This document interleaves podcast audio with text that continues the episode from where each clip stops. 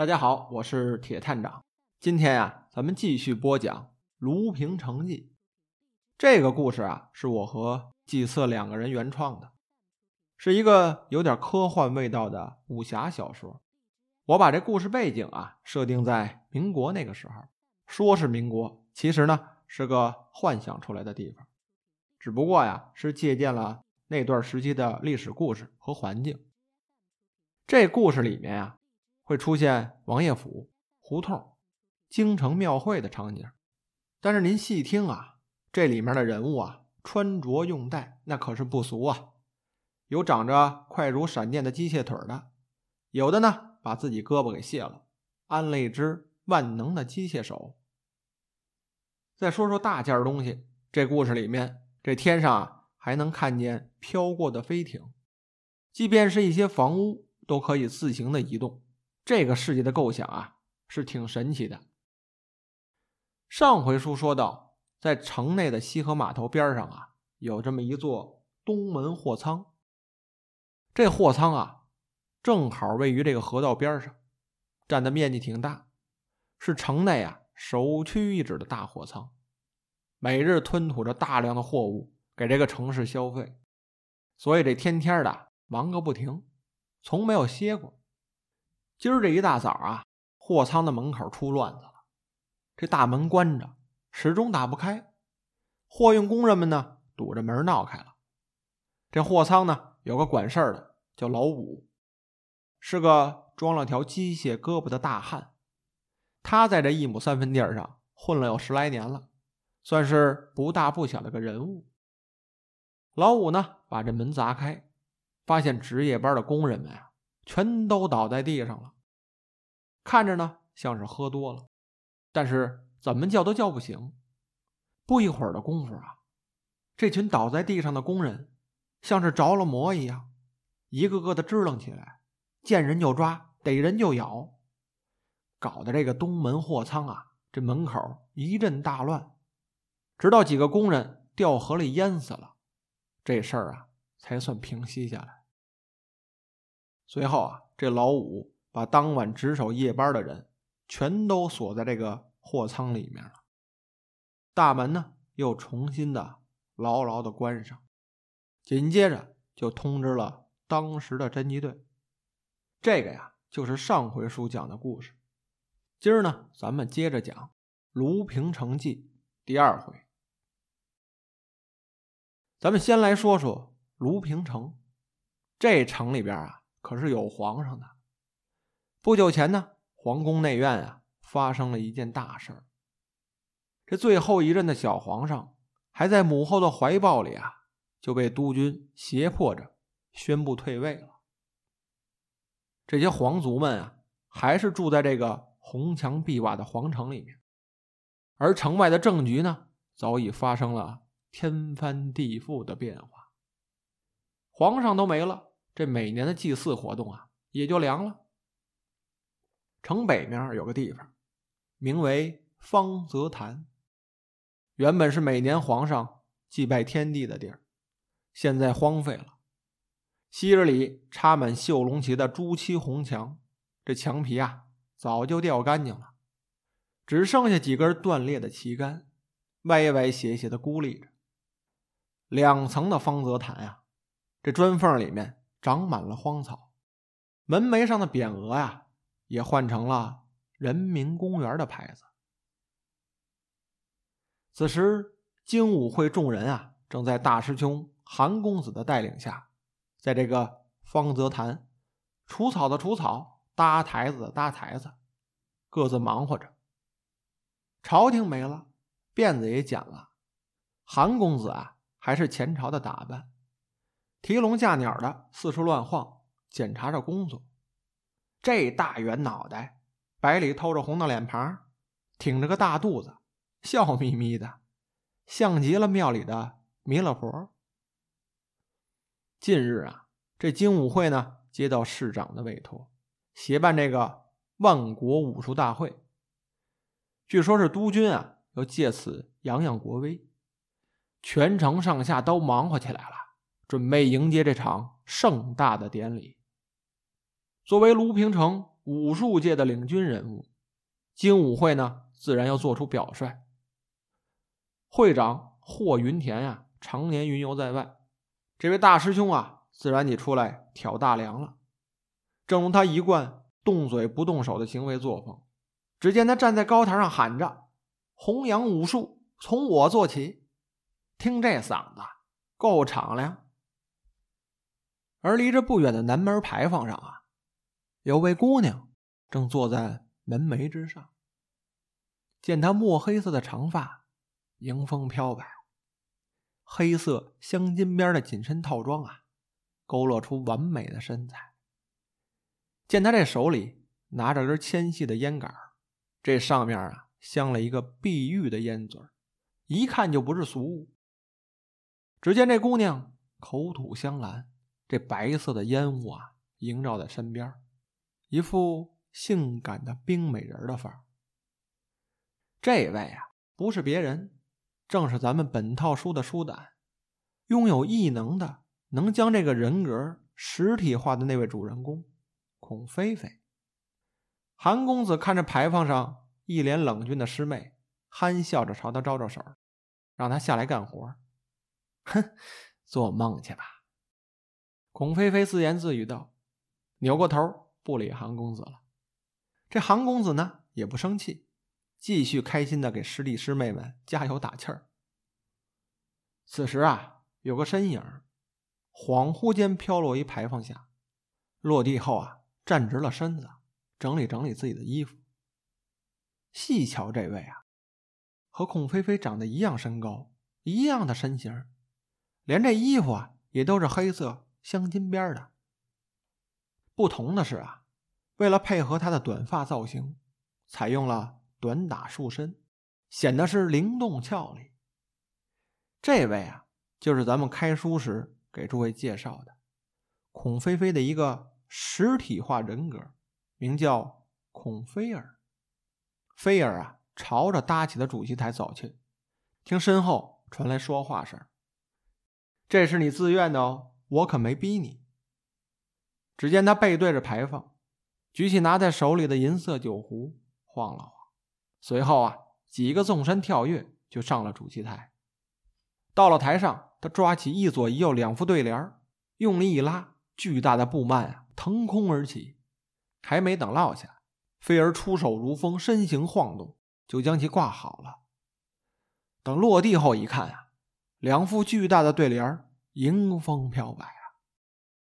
边上的韩公子啊，走到主席台正中央，看着弄好的对联点头称赞道：“哟，哼，瞧瞧，瞧瞧，你瞧瞧，还是咱飞儿，想那么多干嘛？干就完了呗。”他这嘴上说着，再看那两位姑娘，忙完了活各自散了。韩公子呢，无奈的笑了笑，继续招呼大家干活。话锋一转啊，咱们再说两位姑娘，这俩人啊，上了一辆马车，车夫啊在前面操纵着遥控杆，让坐下六条腿的机械马呀跑得更稳当。孔飞飞呢，坐在车厢里面，看着墙垛外阴沉沉的。灰暗的天空像是要下雨的样子，这成群的燕子啊，低空掠过，贴着水瓶飞过去。他索性呢往后一靠，菲儿呢坐在身旁，拿着酒壶，咂巴着嘴儿，品着酒。孔飞飞自言自语道：“真要参加武术大会吗？”只听边上这位说道：“当然了，事儿做了不少。”总要让世人知道，上一单啊，这妖妇摄魂的案子，这案子破的多漂亮，反而让报社说了闲话，什么红颜祸水啊，搞得人长得漂亮也像是有罪一样。这回啊，要在武术大会上露脸，今后啊，自己站出来说话。你放心，打架这事儿啊，我全包了。孔飞飞扭头看向菲儿，调侃的说。咱们做事儿啊，从来问心不问人。随后呢，笑而不语，眼光依旧落在车窗外。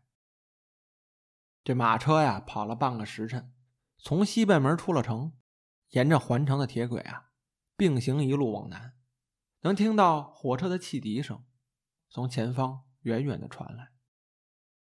除非是迫不得已啊，孔飞飞呢从来不坐火车，平时啊这脑袋里就嗡嗡作响，再到人多的地方更是头疼，只有抽几袋烟才能放松下来。看着那一缕缕升起的烟雾，像是陶醉其中了。初夏的城外原本是黄土路，沟壑坡地上都长出了一层。薄薄的绿草，稀疏的槐树枝儿啊，长出了嫩芽。这卢平城的春夏虽短，但也是生机勃勃的。乱世之中，这生活呀，总在改变着。有队驼帮正在道上休息，给这个机械骆驼的水箱啊加水。水蒸气呢，从骆驼的鼻孔里喷出去，形成了一团水汽儿。像云一样，白茫茫的一片。改装后的骆驼啊，运力增长了几倍。这驼帮啊，几乎垄断了所有的陆路运输，成了卢平城第一大行业帮会了。马车夫啊，羡慕的看了眼驼帮，拨快了两匹马的档位，加速前行，来到了城外的一处开阔地。这地方啊。有三亩地，高出旁边的地面，中间呢有一座四层的小砖楼。孔飞飞下了车，径直往楼里走去。突然间一声巨响啊，这二楼冒出了火光，一股浓烟滚滚的涌出来。这烟雾中啊，隐约有个粉红的身影朝着地面就砸下来了，嘴里还大声的喊着：“救命啊！”孔飞飞一跃而起。施展着绵拳的功夫，顺着来人落下的方向一牵一引，转瞬间卸去了下坠之力，将来人平平的送出去。但是因为这惯性太大了，这位呢脚下一个半蒜，摔了个狗吃屎。好在啊命保住了。等起身一看，嘿，这身衣服啊可够艳的，粉红色的小皮裙头戴着单孔的放大镜。披散着头发，看岁数啊，倒还小。他正是这多宝楼的主人吴敬威，乳名呢叫微微。只见他双手捂着肚子在地上滚，嘴里呢还不停的喊着疼。这孔飞飞站在原地微笑着，就是不理他。这位呢一会儿缓过劲儿来了，站起身，这脸上啊被烟熏的一块黑一块白的。两位姑娘都是老相识了，牵着手回到了楼里。进到一楼，这么一看呀，这上百米的屋子像是被水粉轰炸过一样，从屋顶到地上五颜六色的，这东西啊全都混成了一团，什么衣服啊、鞋袜呀，还有各种的机械零件，什么生活用品啊、零食啊，撒的到处都是。等到了二层，这地方更宽敞了。挑高就有十来米，这地板上啊固定着二十根纯铜的柱子，上面啊缠着碗口粗细的电线。抬头往上一看，铜柱的正上方啊悬浮着一块巨大的磁石，正慢慢的旋转着。在墙角的位置呢有个操纵台，在各种机械部件之间啊有这么一块紫微微冒着光的水晶石。这整个装置啊，不停的在向外放电，电光打到铜柱上，不停的发出噼里啪啦的响动。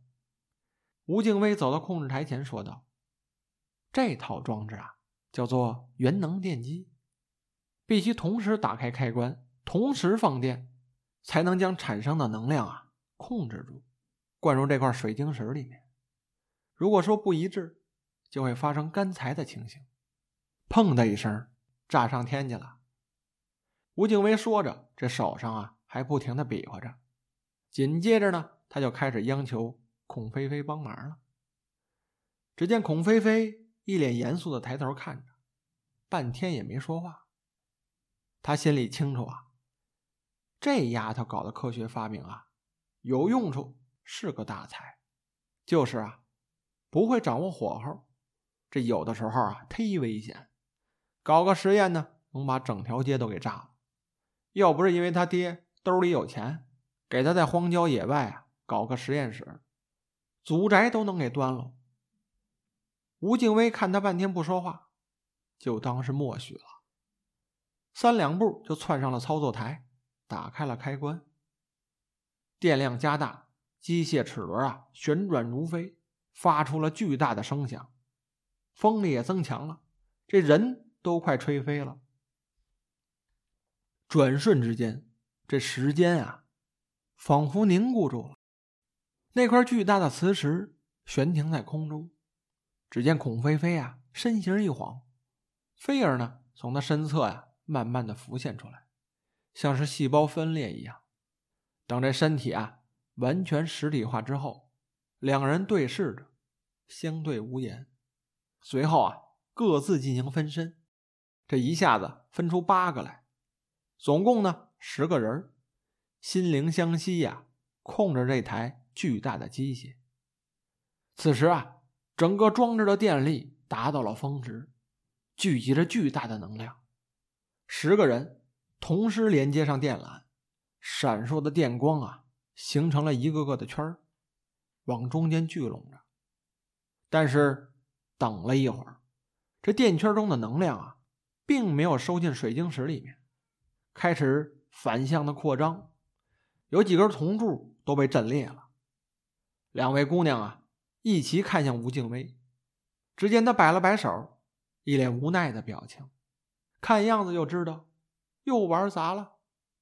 整个实验室里面啊，火花爆射呀，看来是快要爆炸了。此时啊，也顾不着多想了，这俩人呢，护着吴敬威，从二层的窗户就蹦出去了。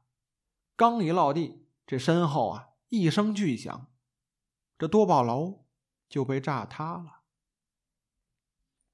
好在这仨人啊都还没事儿，这菲儿啊追着吴敬威就是一顿暴打，孔飞飞呢呆坐在一旁看着两个人好笑。过了半天呀，他们才把这火扑灭了。刚坐在这个废墟上休息一会儿，只听见。瓦砾堆里传来电话铃的声音。吴敬威呢，走过去，拨楞开一地的碎砖头，从地上啊拉出根电话线来，捋着线头找出了一部电话机。接通之后，没说几句，就把这个电话呀给了孔菲菲，说是王婶找的。这王婶啊，是住在侦探事务所边上的邻居，日常呢。帮着孔菲菲啊打扫一下卫生，做个饭什么的。这突然电话追过来，一定是出事儿。这王婶啊在电话里就哭开了：“孔小姐呀，你得帮帮我呀！昨晚上我让月儿啊坐皮三的胶皮车去东门货仓给他爹送饭，走前还嘱咐让他早点回来。